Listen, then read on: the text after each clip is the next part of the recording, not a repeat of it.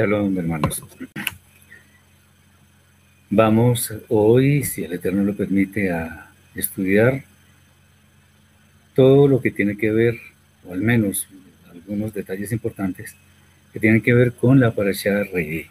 La parasha Re'e, que significa mira, la encontramos en el libro de Devarim, Deuteronomio capítulo 11, versículo 26, al capítulo 16, versículo 17. Vamos a hacer el resumen y procedemos a comentar los detalles que nos interesan.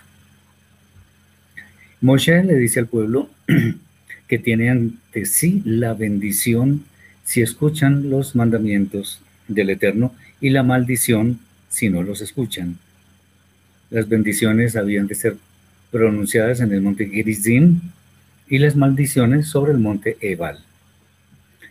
Nuevamente eh, Moshe exhorta a cumplir todos los mandamientos, porque todos son importantes. Deberán ser destruidos todos los lugares de adoración de las demás naciones. Por el contrario, el lugar que el Eterno designe para poner allí su nombre deberá ser el, el lugar en el cual el pueblo se reúna. Allí deberán ser llevados los holocaustos, las ofrendas, los diezmos, y se comerá allí y todos se alegrarán delante del Eterno. Pero cada uno no deberá, no deberá hacer lo que le parece, sino obedecer. No se podrá ofrecer holocausto en cualquier lugar que el pueblo viere, sino en el lugar que el Eterno designe todo decentemente y con orden. Se podrán matar animales para comer carne en cualquiera de las ciudades.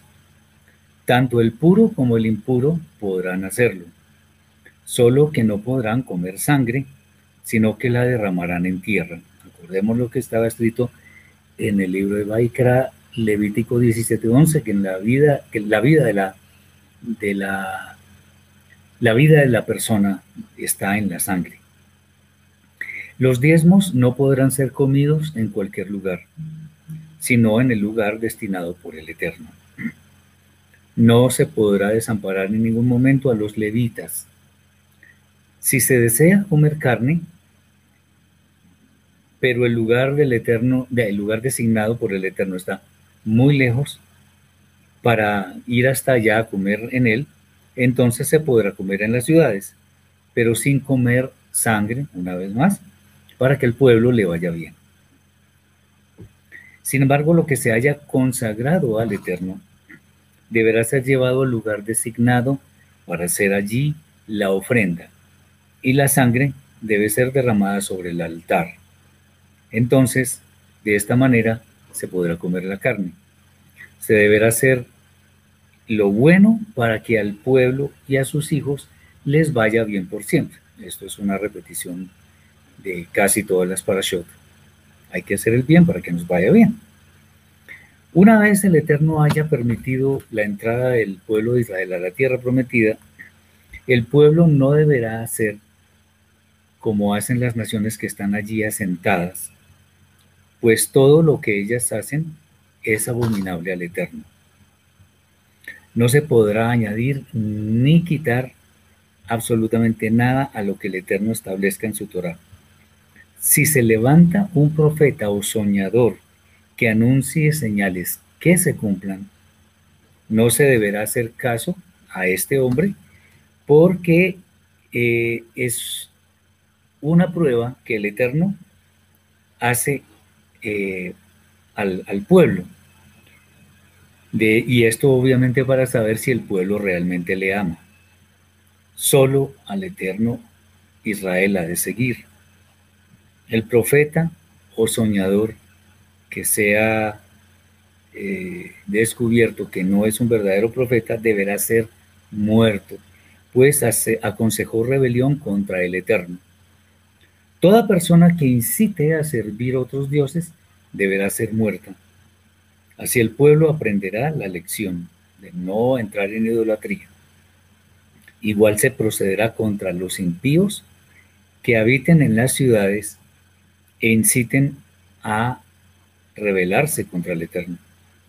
Toda la ciudad será consumida por fuego y no se podrá tocar nada de lo que está destinado a destrucción, o sea, lo que llaman anatema. Los Bené Israel, los hijos de Israel, no se podrán sajar, o sea, no se podrán hacer rasguños, no se podrán hacer eh, cortadas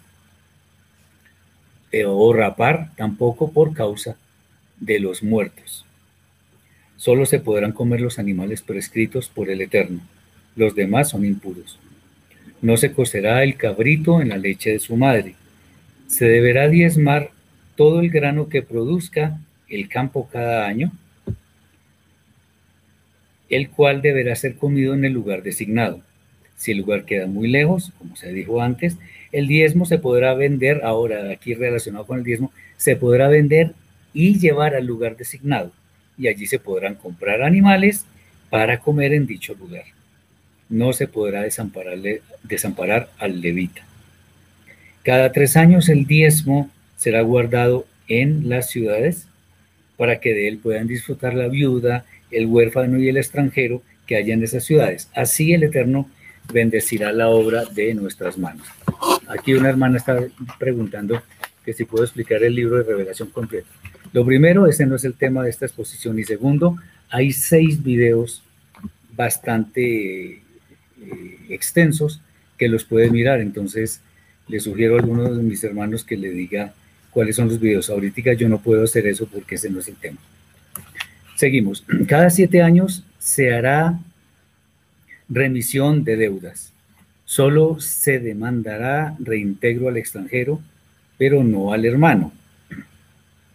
Se deberá ayudar al menesteroso sin importar la cercanía del año de remisión. De esta, de esta manera el Eterno bendecirá a su pueblo. Si un hermano se vendiera como siervo, al séptimo año deberá ser despedido, pero no con las manos vacías.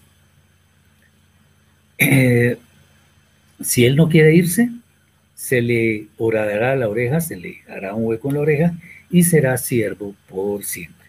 Todos los primogénitos de animales deberán ser consagrados y comidos en el lugar designado, excepto si tienen defecto se deberá guardar pesa, pero haciendo la ofrenda en el lugar designado por el Eterno. Siete días no se podrá comer pan con levadura. Asimismo, se deberán celebrar la fiesta de las semanas y de Sukkot de la forma como ha sido establecido por el Eterno. Tres veces al año, cada varón irá delante del Eterno al lugar escogido, una por cada eh, una de las fiestas. Ninguno podrá ir con las manos vacías, sino que llevará ofrenda de acuerdo con lo que el Eterno haya ordenado, haya prosperado, perdón. Esto es el resumen en líneas generales de la parasha. Entonces, eh, vamos a ver si podemos tratar unos temas que son de mucha bendición para todos nosotros. Entonces, eh, vamos a, proceder de una vez. Lo primero que queremos ver es cómo hacemos uso nosotros de la libertad que el Eterno nos ha, que nos ha conferido. En el libro de Barim, capítulo 11, versículo 26 al 28, Deuteronomio 11, 26 al 28, está escrito. Y aquí yo pongo delante de vosotros la bendición y la maldición. La bendición si oyereis los mandamientos del Eterno, vuestro Elohim, que yo os prescribo hoy, y la maldición si no oyereis los mandamientos del Eterno vuestro Elohim, y os apartaréis del camino que yo os ordeno hoy para ir en pos de dioses ajenos que no habéis conocido. Muy bien. El, texto ah, nos está mostrando que no es que haya muchas opciones, muchas alternativas. Eh, tenemos básicamente eh, que revisar nuestra vida para ver exactamente cuáles son esas muy pocas opciones como ya lo hemos de ver. Todo esto nos anticipa un poco lo que será el mundo futuro, en el que habrá acciones que serán recompensadas según lo que, haya, lo que hayamos hecho en esta edad presente, o sea, en el Olan O más bien, las acciones que hagamos en el Olan encontrarán su retribución en el mundo futuro, para que lo entendamos bien. Lo que el Eterno hace es una advertencia sumamente clara sobre lo que le espera a cada persona dependiendo de lo que escoja. La, la comienza, aquí pongo ante ustedes una bendición si obedecen y una maldición si no lo hacen. Muy bien. Antes en otras, en otras charlas hemos visto que todo lo que sucede tiene que ver con el cumplimiento eh, de las leyes naturales. En realidad todo lo que nosotros vemos son leyes naturales y voy a decir, por ejemplo, cuáles. El año, o sea, la traslación de la Tierra alrededor del Sol, el mes lunar, que es el ciclo de rotación, o perdón, también de traslación de la luna alrededor de la Tierra o de la luna alrededor de su, propio, de su propio eje, que es lo mismo. El nacimiento de una persona que normalmente eh, sucede en los nueve meses, el día y la noche, muchísimas cosas. Que el mar solamente vaya hasta la playa. Estamos hablando de lo normal, las leyes que el Eterno ha establecido. Bueno, esas bendiciones o maldiciones, el Eterno las hace explícitas porque en realidad fungen como leyes naturales también. O sea, si yo hago el bien, debo esperar que me vaya bien. Y no estoy hablando en términos de prosperidad económica y cosas de esas. Puede ser. Sino más bien que mi futuro, a puertas de la vida eterna, es promisorio. En cambio, si yo me dedico a una vida de pecado, a una vida de disipación, a una vida en la que yo estoy en abierta rebeldía contra el Eterno, no puedo esperar cosa diferente a una condenación eterna. Esos son leyes naturales, porque eso no va a cambiar. El Eterno no va a cambiar una ley diciendo que si yo hago el bien, entonces me va a ir mal, o que si hago el mal me va a ir bien. Eso no va a suceder nunca como no va a suceder nunca que, que un hombre quede embarazado, por ejemplo, o que, o que una mujer tenga el bebé normalmente en una semana. No, no, no, las leyes son como están, como el Eterno las estableció, son perfectas, son ordenadas, son justas. Muy bien. Eh, entonces, nosotros no podemos argumentar que no sabíamos.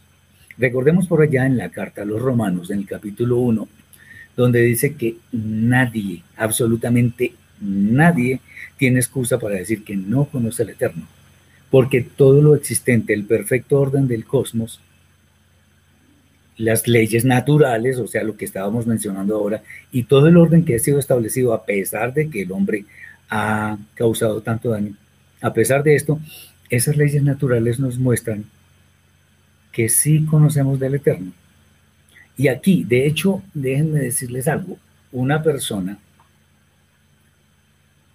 un ladrón, por ejemplo, de esos que viven de robarle a la gente, que llega corriendo donde, donde una viejecita que lleva su cartera, qué sé yo, y se la quita y sale corriendo, no sigue caminando, sale corriendo.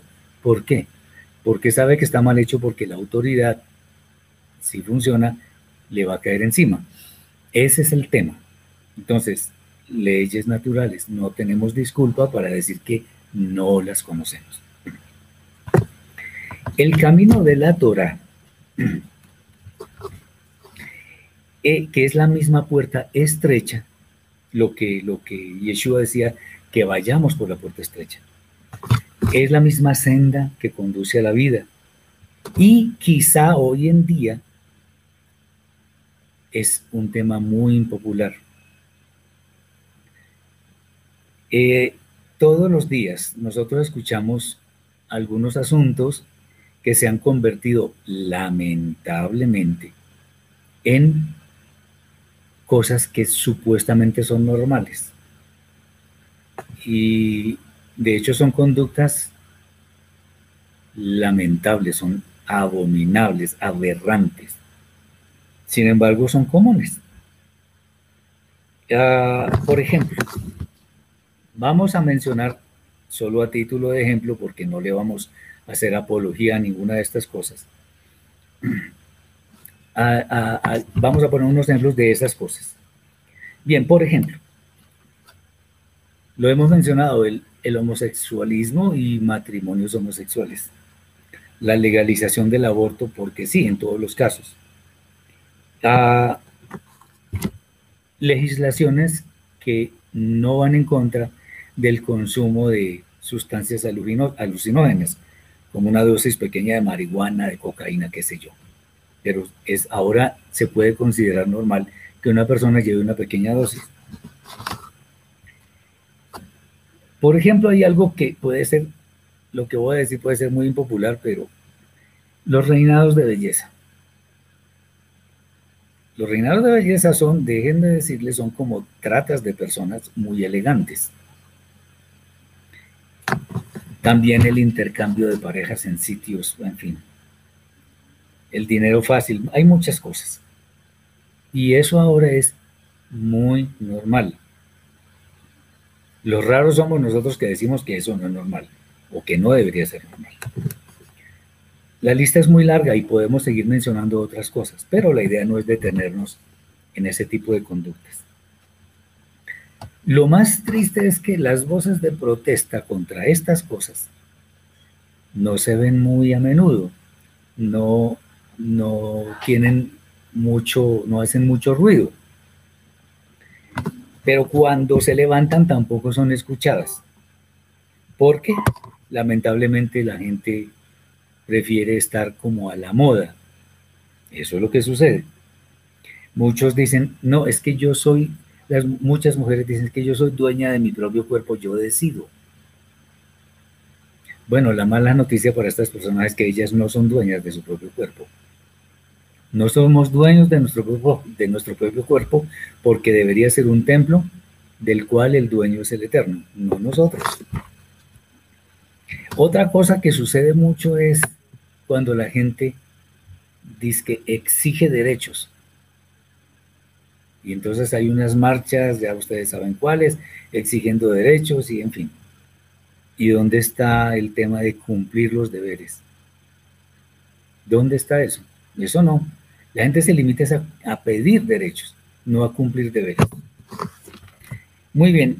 Eh, Todas estas cosas que son olas muy grandes llevan a la gente a, desviarse del camino que conduce a la vida, digamos ya a la vida eterna. Son cosas que llevan a camino de muerte, mejor dicho. Incluso los medios de comunicación conocidos de alguna forma impulsan a las personas a involucrarse en estas prácticas. Ustedes habrán visto algunos realities donde hay cada cosa que es deplorable y muestra la, el decaimiento de nuestra sociedad. Obviamente esto sí es efectivo y mucha gente sigue eso. Eh, bien, lamentablemente con los medios de comunicación masivos, internet y todo esto, la juventud o, una buena parte de la juventud se está perdiendo porque está metida en todas esas cosas. Y el tema de la Torah es de lo más impopular. En Miguelina, eh, las hermanas te pusieron ya un correo en el que me puedes escribir y con mucho gusto yo, yo te ayudo, te puedo colaborar con tus inquietudes. Será un honor poderte responder. Pero entonces vamos eh, con los temas de, de acá del, del día de hoy. Bueno, al lado opuesto hay una gran cantidad, o no, no una gran, más bien una minoría, que muy a pesar de todos estos, de estas olas de la moda en todos los ámbitos que nos podamos imaginar, pues hay personas que no han negociado eso. Eh, bueno, son personas que sostienen su palabra, quienes todavía reprenden a sus hijos, quienes desempeñan verdaderamente su papel de padres y madres. A lo bueno lo llaman bueno y a lo malo lo llaman malo. Este grupo es muy, como lo digo yo siempre, es muy impopular y no es considerado importante, sobre todo cuando existe de por medio alguna tendencia religiosa o espiritual, como le quieran llamar. Lastimosamente, lo que vemos es que se toma el camino fácil. Y ese camino es el que los escritos de, de la Torá, de los profetas y los demás llaman camino de muerte. Sin embargo, es bueno tener en cuenta que todos tenemos algo llamado conciencia, que nos dice, eso es como un, como una alarma, que nos dice, eso está mal o eso está bien. Eso está mal, no lo haga. Eso está bien, hágalo. Todos tenemos conciencia, así que no tenemos disculpas para decir que no sabemos cómo son las cosas. Bien, es bueno saber que todas las obras que nosotros hagamos en este mundo tendrán su retribución al final en los juicios. Eso está escrito y eso es incontrovertible y nadie lo puede detener. ¿Cuál es la, la sugerencia? Hacer las cosas como están escritas en la Torah, como el Eterno lo dictamina. Eh, si nosotros no tuviéramos, por ejemplo, la posibilidad de escuchar una voz del cielo o que hubiera un profeta muy de muchos quilates que la gente ya conoce, que nos hiciera esa advertencia en cuanto al texto que estamos analizando, ¿habría alguna diferencia?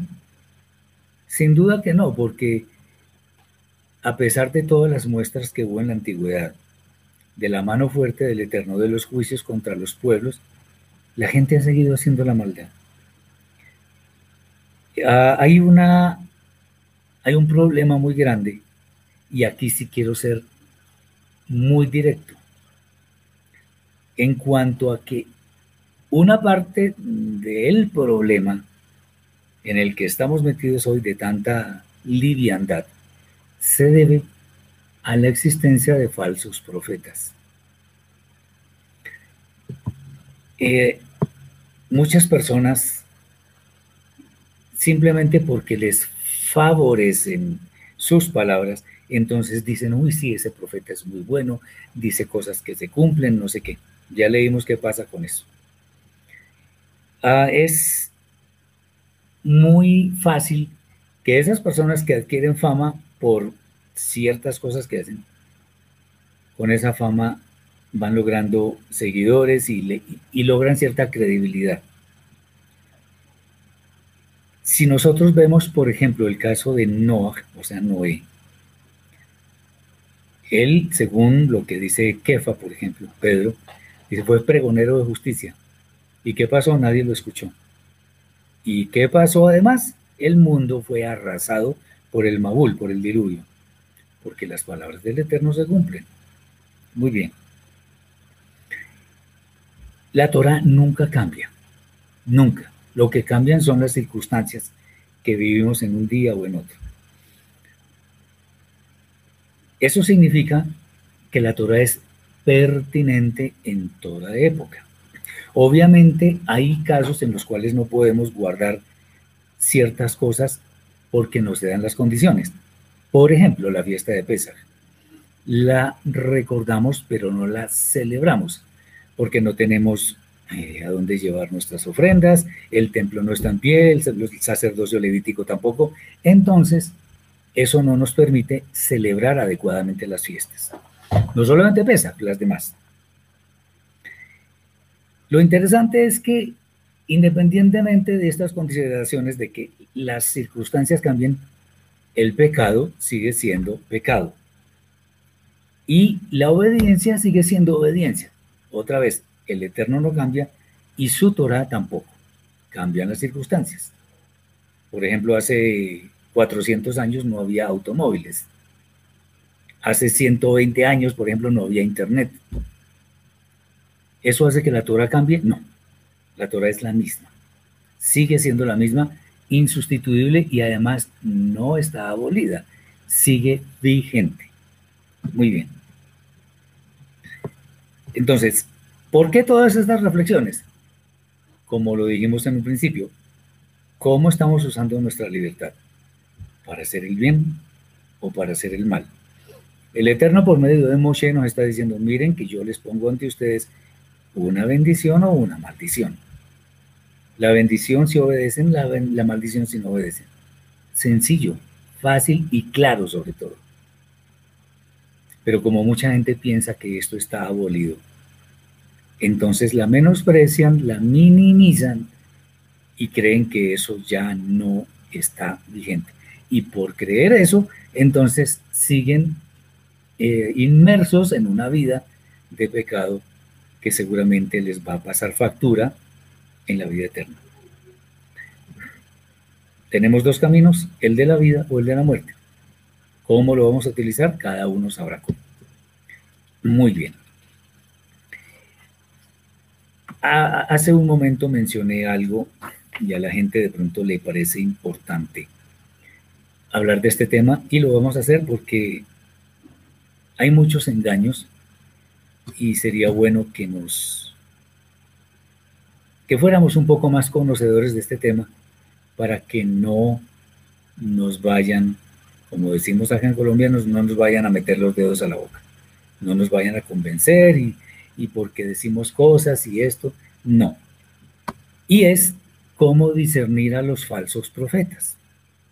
Bueno, en el libro de Barim que estamos viendo, Deuteronomio capítulo 13, versículos 2 al 6, está escrito, cuando se levantare en medio de ti profeta o soñador de sueños, y te anunciare señales o prodigios, y si se cumpliere la señal o prodigio que él anunció diciendo, vamos en pos de dioses ajenos que no conociste y sirvámosles, no darás oído a las palabras de tal profeta ni tal soñador de sueños.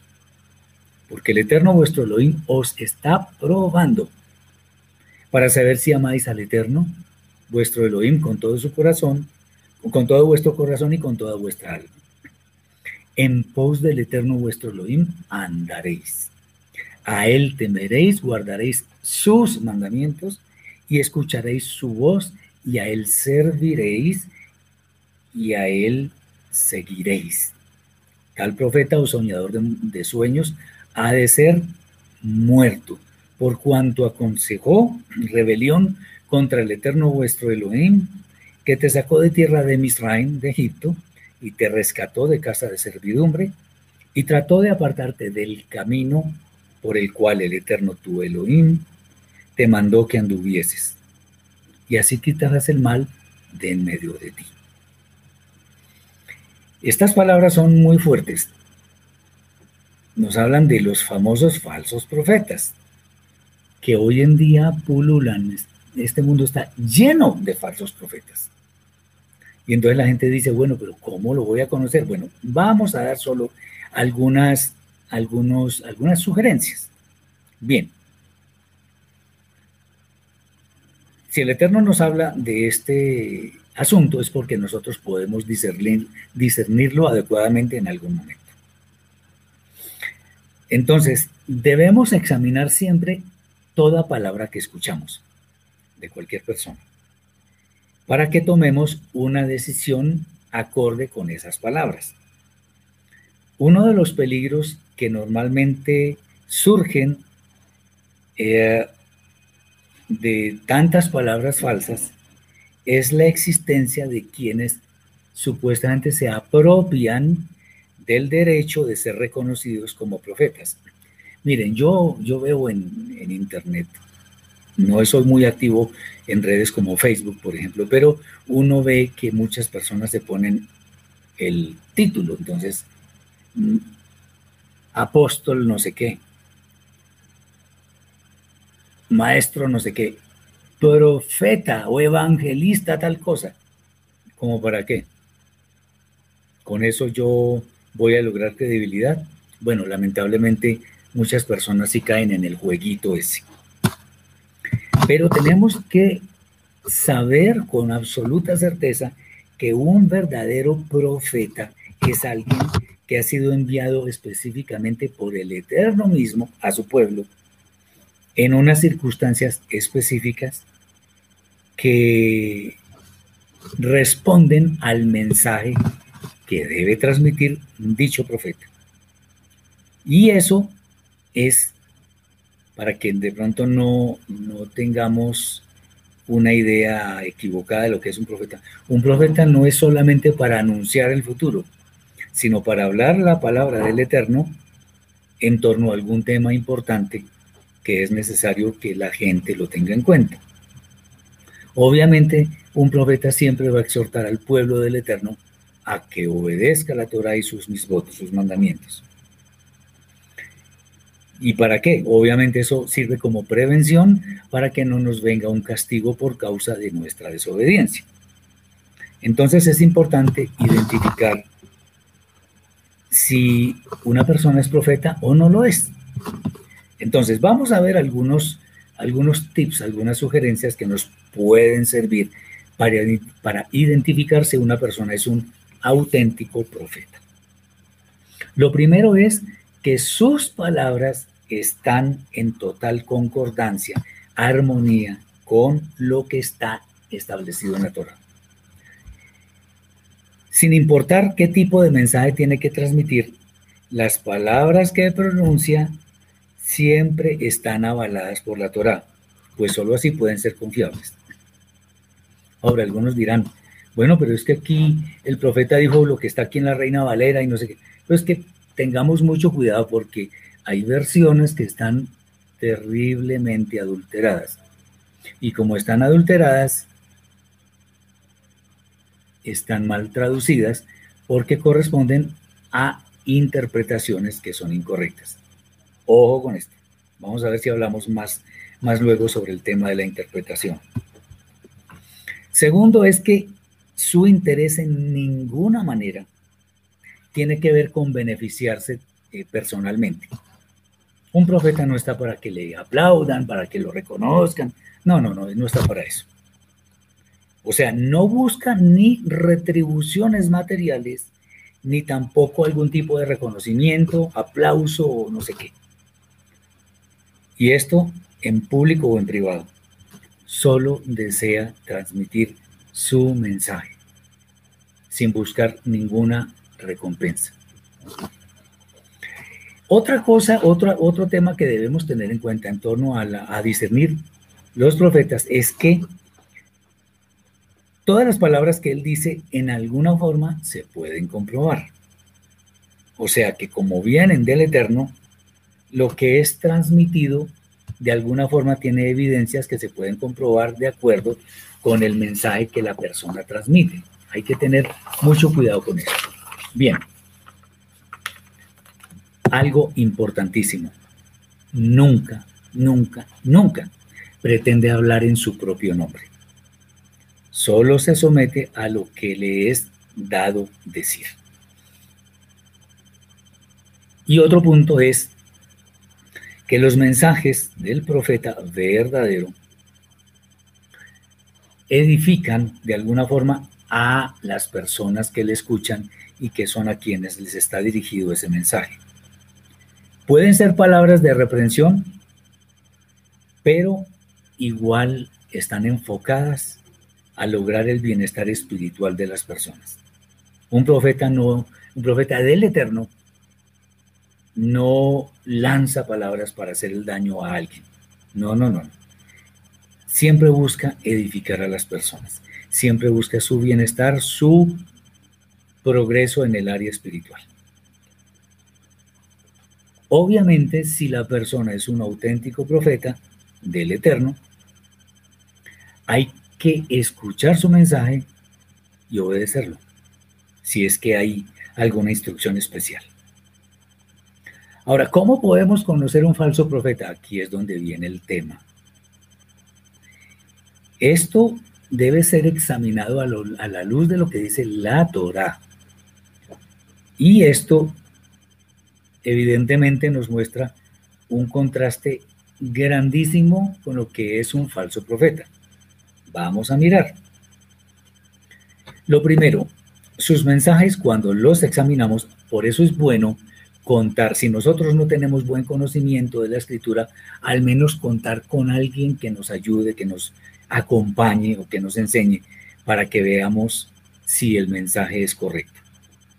Entonces, los mensajes que el falso profeta transmite, si los examinamos pueden encontrárseles algunas incongruencias, obviamente a la luz de la Torah. Eh, es posible que encontremos alguna cosa, algún resbalón, digámoslo así. Y esto ya inhabilita al profeta, porque el profeta solo habla palabras que el Eterno le da. Otra cosa es que pronuncia palabras que incitan a ir en pos de dioses ajenos. Obviamente él no nos va a decir directamente, vámonos en pos de no sé qué, cosa rara. No, Acordémonos que nuestra mala inclinación eh, viene en forma oculta, no se manifiesta directamente porque la conoceríamos y entonces sabemos que debemos irnos por una dirección diferente. Entonces, esto viene de diferentes maneras. Por ejemplo, doctrinas torcidas. Entonces, por ejemplo, si un profeta habla de la Trinidad y se, centra en la Trinidad y no sé qué, ya ahí ya perdió la credibilidad porque la Trinidad no existe. Si habla de la divinidad de Yeshua, del Mesías de Israel, tampoco porque él es un hombre. Si habla de que se permite la poligamia, no, no, eso no se permite. Y así sucesivamente. Otra cosa es también que la persona diga y esto es muy peligroso, que es ungida. Pues una persona que es ungida es algo muy serio. Eso no es porque la persona lo diga. Tengamos mucho cuidado con eso. Otra cosa, el interés del falso profeta no solamente es dar su mensaje, sino obtener algo a cambio la fama, reconocimiento, aplauso, reverencia que busca mucha gente, eh, eso pesa, eso es algo importante para ellos.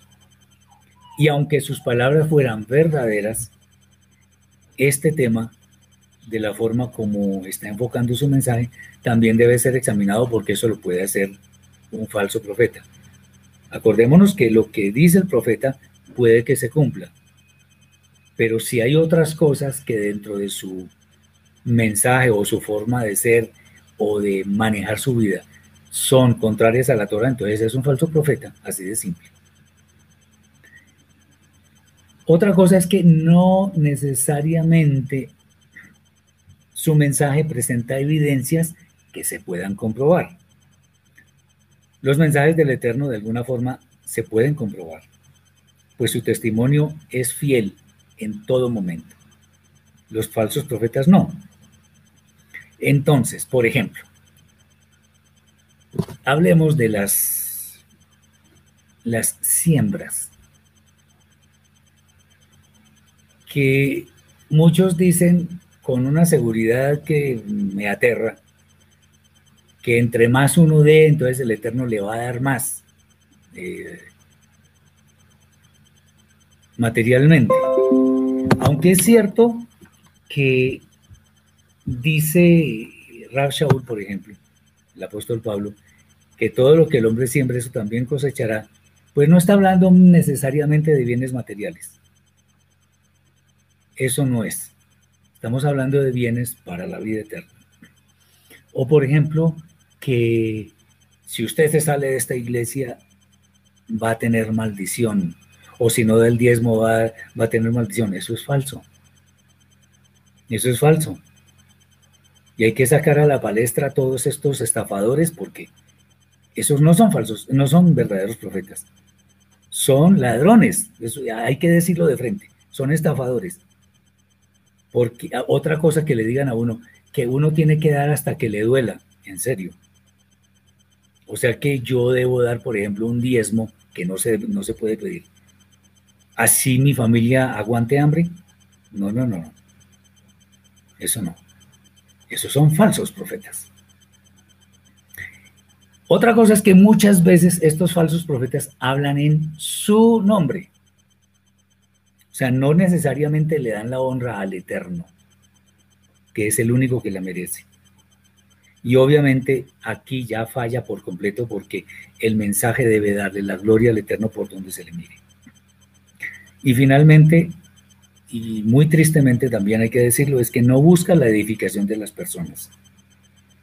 Sus mensajes en bastantes oportunidades están enfocados a cierto grupo de personas, pero no buscan su elevación espiritual.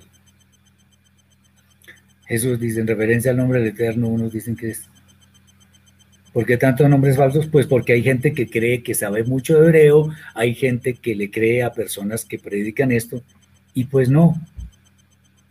Este no es el tema de, este, de esta allá, pero le puedo decir que eso, eso es resultado de mucha gente que se envanece en su conocimiento y predica cosas que no están escritas. No analizan la profecía, no analizan la Torah, no analizan los demás escritos y por eso surgen esas teorías. Muy bien. Entonces, estos falsos profetas deben ser evitados de todas formas. Debemos estar dispuestos a escuchar solo aquello que tenemos la certeza que viene del Eterno, aunque no sea un sitio de muchas personas, que no sea eh, en un estadio lleno de gente. No, no necesariamente, uno puede escuchar la verdad en una charla con cinco o seis personas. Eso edifica más. Yo no estoy diciendo que un profeta no puede aglutinar personas. Un profeta verdadero, claro que lo puede hacer. Pero hay que discernirlo, hay que examinarlo. Ahora, si no lo hacemos, ya somos necios. Y ahí sí ya no se puede hacer absolutamente nada. Entonces, la profecía en forma de mensajes que son referentes a los propósitos del Eterno, debemos decir que ya fue dada toda porque está en la Torah, en los profetas, en los, en los Ketubim, en los escritos y también en la vida Hadashah. Es eso en cuanto a la voluntad, voy a decirlo con todo respeto, la voluntad genérica del Eterno, para toda ocasión. Sí, porque en la Torah, por ejemplo, o en los profetas no me, no me dicen cómo, yo qué debo hacer en torno a tal negocio que quiero hacer. No, no hay ninguna profecía para mí en torno a un negocio sino que el Eterno me va a dar inteligencia, sabiduría para yo enfrentar esa situación particular con los principios que están en la Torah, en los profetas y los escritos, en forma genérica. Y genérica no significa que sea trivial ni sea indigna, no, al contrario. Genérica es porque es para toda ocasión, para todas las épocas, para todas las personas. Es a eso que me refiero. Lo que el Eterno nos ha permitido conocer hasta ahora del, de la de la Brida Hadasha. Podríamos decir que es un material suficiente para que nosotros enfrentemos la vida y entendamos cuál es la palabra del Eterno para decidirnos ir por ahí. Los, dice Saraí, los falsos evangelistas que dicen también que hacen llover oro, además están locos. Muy bueno el ejemplo, además están locos, porque entonces ya no se convierten en, en profetas solamente, sino en brujos o algo así. Y pues eso no está permitido.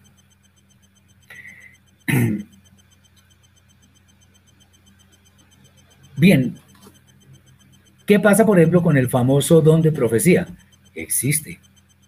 Pero no es que una persona tenga permanentemente el don de profecía, entonces ya muchas personas casi que se le arrodillan diciendo, vamos a ir donde el profeta. No, eso no es así. Además entendamos, el don de profecía es dado para bendecir a las demás personas, no para que la persona que tiene el don sea bendecida. Pues sí es bendecida si le hace el bien a los demás, y no solo con el don de la profecía, sino a los demás. Muy bien. Ok, podemos hablar mucho de esto, pero lo que sí estamos llamados a hacer es a tener muchísimo cuidado en torno a todas estas personas que en abundancia están por todo lado y pueden engañarnos. Entonces tengamos eso muy en cuenta porque es parte de nuestro camino a las moradas celestiales. Vamos a hablar un último tema que tiene que ver como, con la interpretación de la Torah. ¿Cómo la interpretamos? Aquí voy a ser muy directo en, en algunas cosas, porque es bueno que cuando nos vienen con mucha palabrería, nosotros no nos enfrasquemos en peleas, en discusiones. No, vamos a hacerlo con sabiduría, pero que no nos cojan de tontos, y perdón por el término, pero así es. Y el, el texto que vamos a analizar es de Barín 13.1, que aparece en las Biblias cristianas en Deuteronomio de Barín 13.2. Dice, cuidarás de hacer todo lo que yo te mando, no añadirás a ello ni de ello quitarás. Clarísimo. Lo que el Eterno dice es perfecto. Yo a eso no le puedo añadir ni un poco, ni le puedo quitar un poco, nada. Lo que él dice, eso es, y no, es más, además no lo puedo cuestionar. Si él lo dice, es perfecto. Si no lo entiendo, no importa. Pero si lo dice mi Padre Celestial, lo debo obedecer. Eso es lo que hay que hacer. Lamentablemente hay muchos que le añaden y quitan. Bueno, vamos a mirar. Nosotros debemos mostrar una absoluta fidelidad hacia todo lo que está escrito por parte de Moshe o de los profetas o de los, los escritos que existen o de la vida Hadashah, que también forma parte de esto. Nosotros no nos podemos mover a izquierda o derecha en torno a interpretaciones. Recuerden por allá que Kefa, Pedro, dice que ninguna profecía es de interpretación privada. Por lo tanto, yo no puedo tomar un versículo, interpretarlo como a mí se me ocurra y enseñarlo así. Ojo, porque así como Caín mm, asesinó a su hermano Ebel, y el Eterno dijo que la sangre de su hermano clamaba a él, al Eterno, desde la tierra. Nosotros podemos, añadiendo o quitándole a la escritura, especialmente a la Torah, podemos causar la muerte espiritual de una o más personas. Ojo con esto. Si nosotros tenemos temor del Eterno, tengamos mucho cuidado con esto muchísimo. Nunca sobra advertir. En todas las épocas, en toda la historia de la humanidad, el hombre ha tenido la tendencia a buscar continuamente su propia autosatisfacción.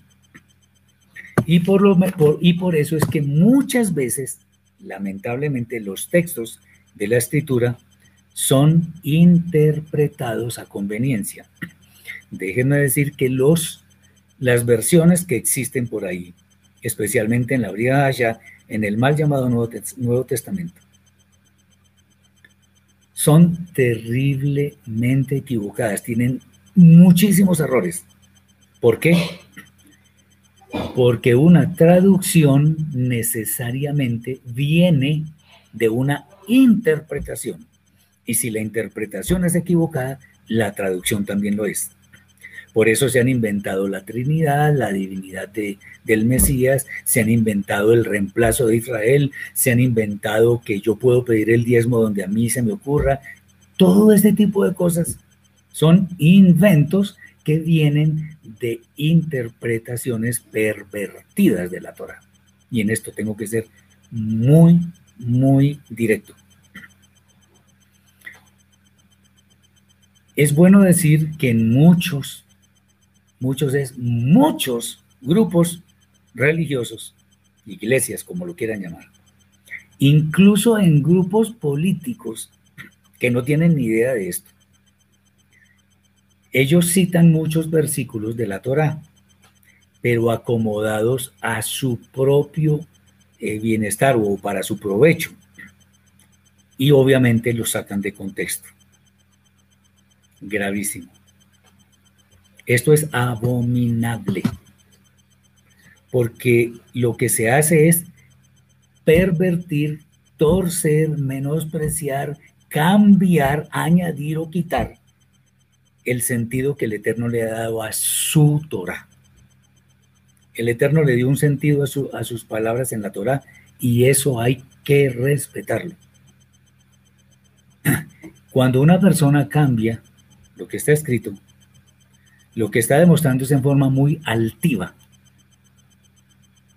que posee incluso más sabiduría que el Eterno, Hasbe Shalom. El Eterno bendito sea no tiene rivales, ni siquiera pequeños que le puedan hacer contrapeso, menos alguien que pueda cambiar su Torah impunemente. Eso no lo va a permitir. El texto es una reiteración de las palabras de Devarim, capítulo 4, versículo 2, Deuteronomio 4, 2, donde dice, no añadiréis a la palabra que yo os mando, ni disminuiréis de ella, para que guardéis los mandamientos del eterno vuestro Elohim que yo os ordeno.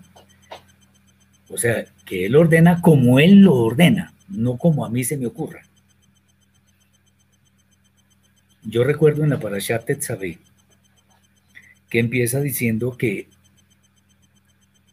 el Eterno dice, por medio de Moshe dice, que hay que hacer arder las lámparas y para eso deben usar aceite puro de olivas machacadas.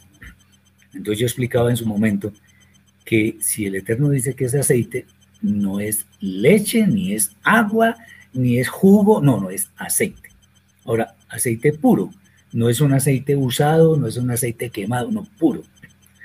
De olivas, entonces no es aceite de palmera, no es aceite de soya, no, aceite de olivas. Aceite puro de olivas y machacadas. Y cuando se habla de machacadas, desde la primera presión que se hace sobre ellas cuando se le el aceite. Ese es el aceite que el Eterno pide. Traído a esto, tenemos que hacer algo similar. Si el Eterno dice A, es A y no B. Por eso, también he, insistido muchísimas veces y, me gusta hacerlo una vez más. Cuando nosotros transmitamos un mensaje a una persona o a muchas, debemos asegurarnos que nuestras palabras fueron entendidas según quisimos transmitirlas y que no se convierta eso en un teléfono roto en el cual el mensaje se va distorsionando. Por eso a veces es bueno preguntarle a la persona si entendió, o mejor, qué entendió de lo que le estamos diciendo. Y si la persona responde en una forma adecuada, perfecto, eso significa que transmití bien. Porque cuando una persona, atención, ojo con esto que voy a decir, es muy clave Y tiene que ver incluso con los falsos profetas y todo eso.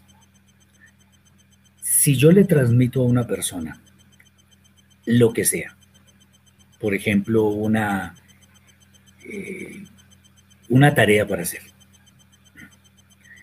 y la persona la hace obviamente de buena fe, entendiendo lo que entendió, pero la hizo incorrectamente, la culpa es mía por no haber garantizado que la persona entendió lo que yo le quise transmitir. ¿Me hago entender? Eso espero.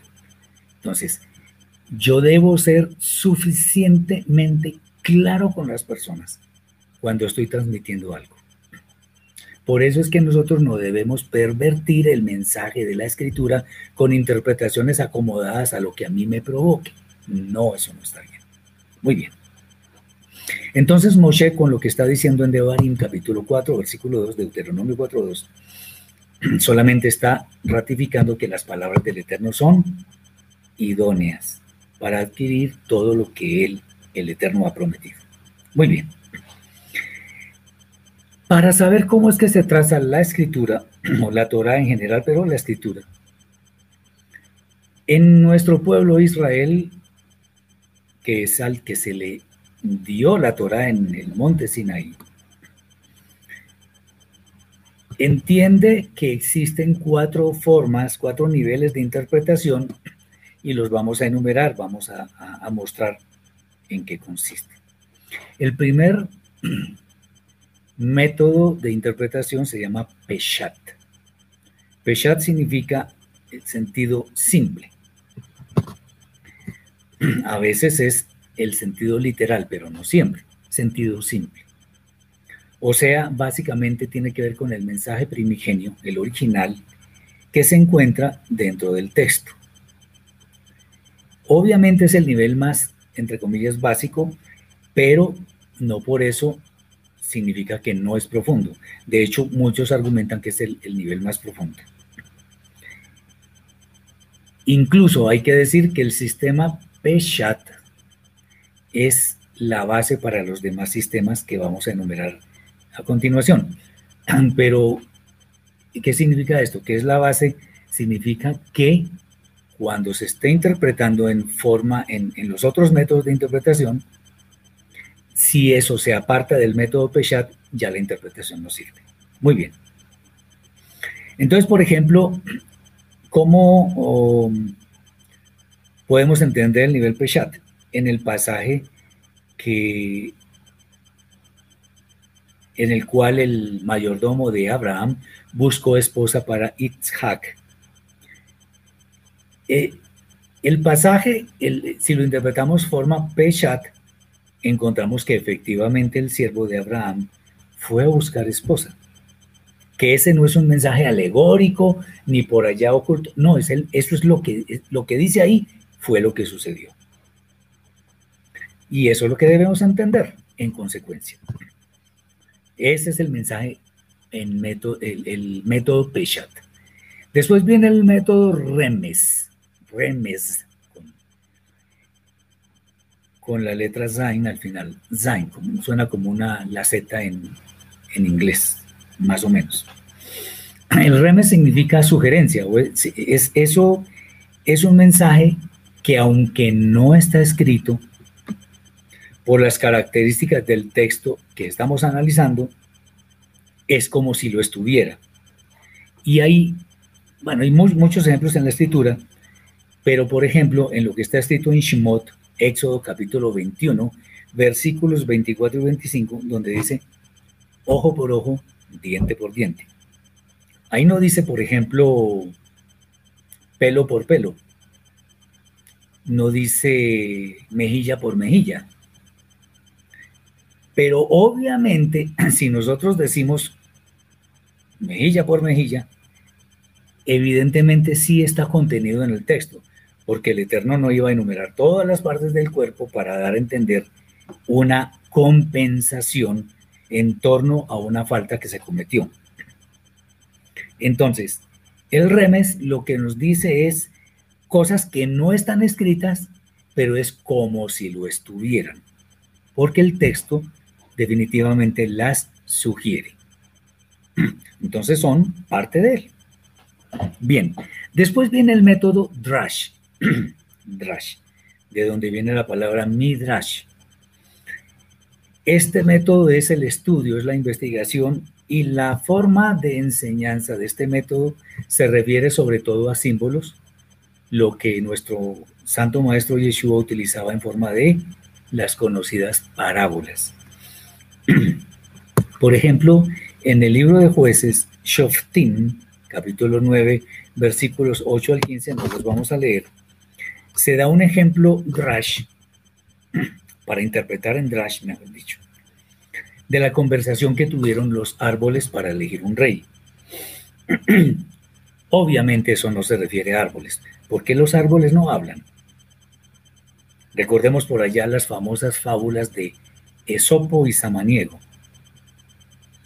Ellos hablaban, o sea, para los relatos de ellos estaban referidos a animales, a cosas, en fin.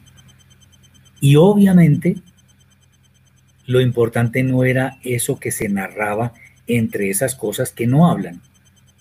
Lo importante es el mensaje que subyace en estas ilustraciones de estas personas. en, el tema Drash es exactamente lo mismo. Entonces, eh, eh, ¿qué es lo que importa en una parábola? No es tanto el relato, sino el mensaje inmerso en la parábola. Entonces vemos el tema de la parábola de los talentos, el parábola de la levadura, del grano de mostaza y muchos más. Hay enseñanzas inmersas porque lo que está escrito ahí no es literal. O mejor dicho, el mensaje no es lo que literalmente está transmitiendo el, texto. Básicamente es eso. Entonces ya llevamos Peshat, Remes y Trash. Y el último método se llama Sod, que es el sentido oculto, misterioso. Es un sistema de, interpretación muy profundo que escudriña en los textos aquello que no está escrito. O sea, básicamente eh, uno ve en la Torah hebrea uno ve los versículos, los, repasa y uno ve que dicen cosas. Pero si uno se pone a escudriñar, encuentra otras. Recordemos el ejemplo de la Torah, que muchas personas, correctamente además, asemejan con el mar. Entonces, si yo miro, yo me siento en la playa y miro un, atardecer muy bello y veo las olas del mar, evidentemente tengo una imagen muy hermosa del mar. Pero si yo me sumerjo en el mar, no voy a ver ni sol ni, ni esa cosa que veo tan bonita, pero también veo otras cosas muy bellas. Veo arena, veo peces, veo algas, veo plancton, veo muchas cosas. Y eso es lo que hace el método SOD, que se mete en los misterios de la escritura. Incluso utiliza para ello la gematría, o sea, los valores numéricos de las palabras, eh, las figuras que contienen los mismos signos. Por ejemplo, terminando el primer capítulo de la Torah, Breshit, capítulo 1, y comenzando el segundo, dice la Torah que fue, vamos a leer, a ver, dice así.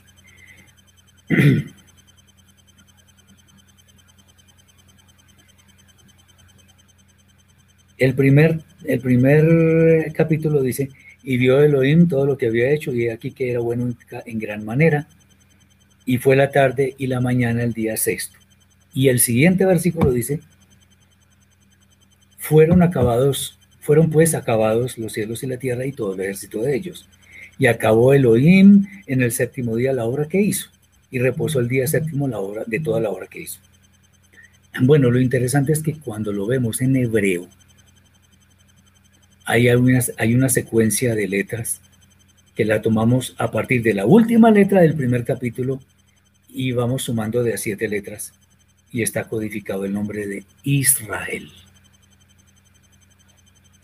Por ejemplo, una forma interesante, aunque lo, han hecho muy, muy popular, llamémoslo el famoso código secreto de la Biblia, así lo llaman.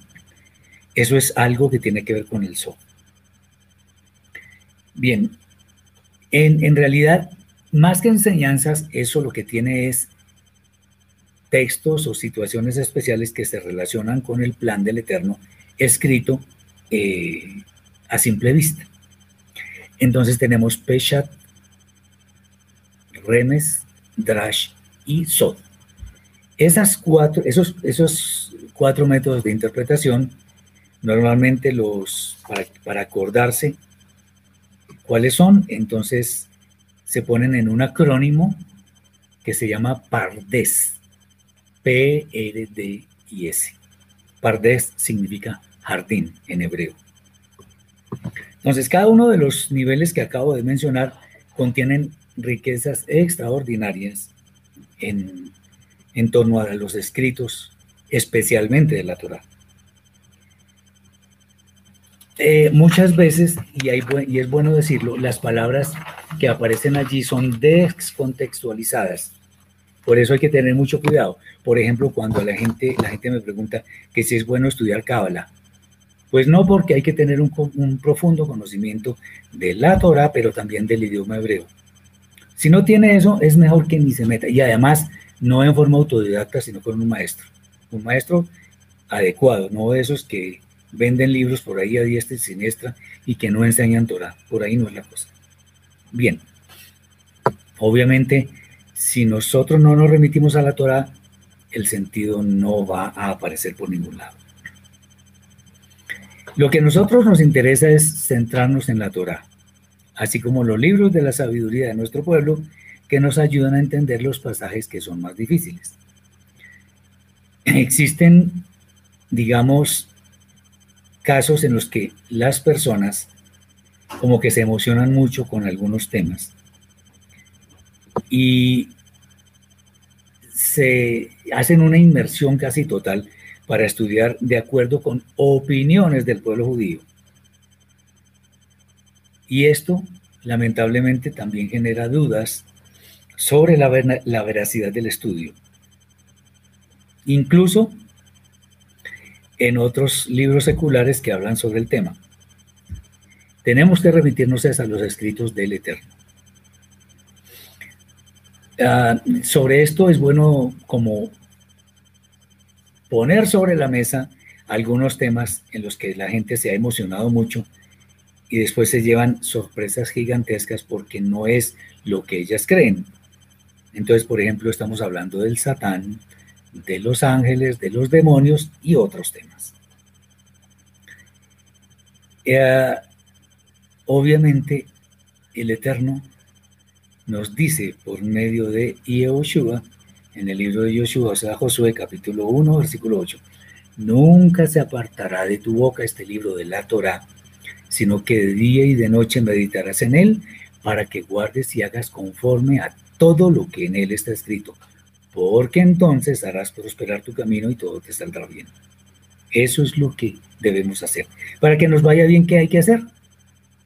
Obedecer al Eterno estudiando la Torah, no, no estudiando Torah todo el tiempo, sino estudiando y sobre todo haciendo Torah. Eh, cuando queremos aprender de otros temas,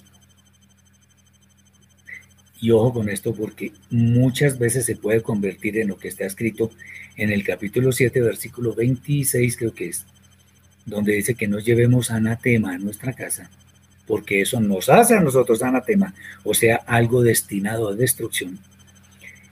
Tenemos que tener mucho cuidado tenemos que ser muy selectivos para escoger lo que hemos de leer o de estudiar, porque eso es lo que el Eterno quiere que hagamos. Personas serias, rectas, pero estrictas, radicales en la fe, pero misericordiosos con las demás personas. La Torah debemos decir que es suficiente para nuestra vida. Es muy rica en enseñanzas muy rica. Y es a ella a la que nos debemos aferrar. Si nosotros tenemos buen conocimiento de la Torah, sin duda las dudas se van a disipar. Los temas raros por ahí, en lugar de ponerme a estudiar demonios, por ejemplo, voy a estudiar mucha Torah, muchos profetas, muchos escritos, mucha vida y ahí voy a obtener respuestas, sin lugar a dudas. Obviamente, no estamos diciendo que la Torah es lo único que debemos leer.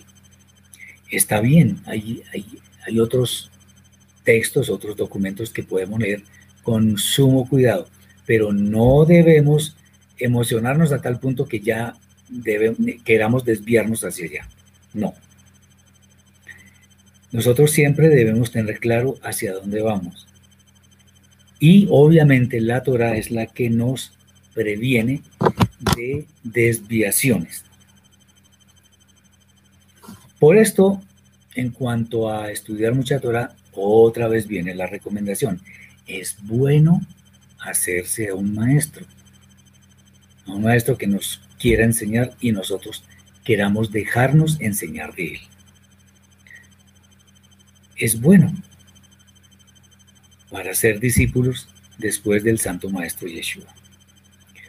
Por eso otra vez volvemos a citar el versículo de Barín 1, que no le añadamos ni quitemos nada a la Torah. ¿Por qué hacemos referencia en él? Porque muchas malas interpretaciones tienen el objetivo de autojustificarse para hacer lo que no es debido.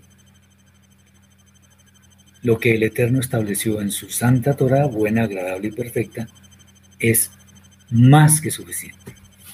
Espero que estos apuntes, estas cosas, sean de bendición para sus vidas. Espero que el Eterno bendiga a cada uno de ustedes y nos dediquemos a escudriñar.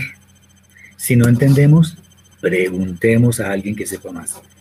Si queremos saber un pasaje eh, especial, preguntemos sobre ese pasaje a alguien y no, no lo preguntemos a, al, al, reality show de no sé qué programadora de televisión. No, busquémoslo en la Torah y en las personas que dedican su tiempo a enseñar Torah.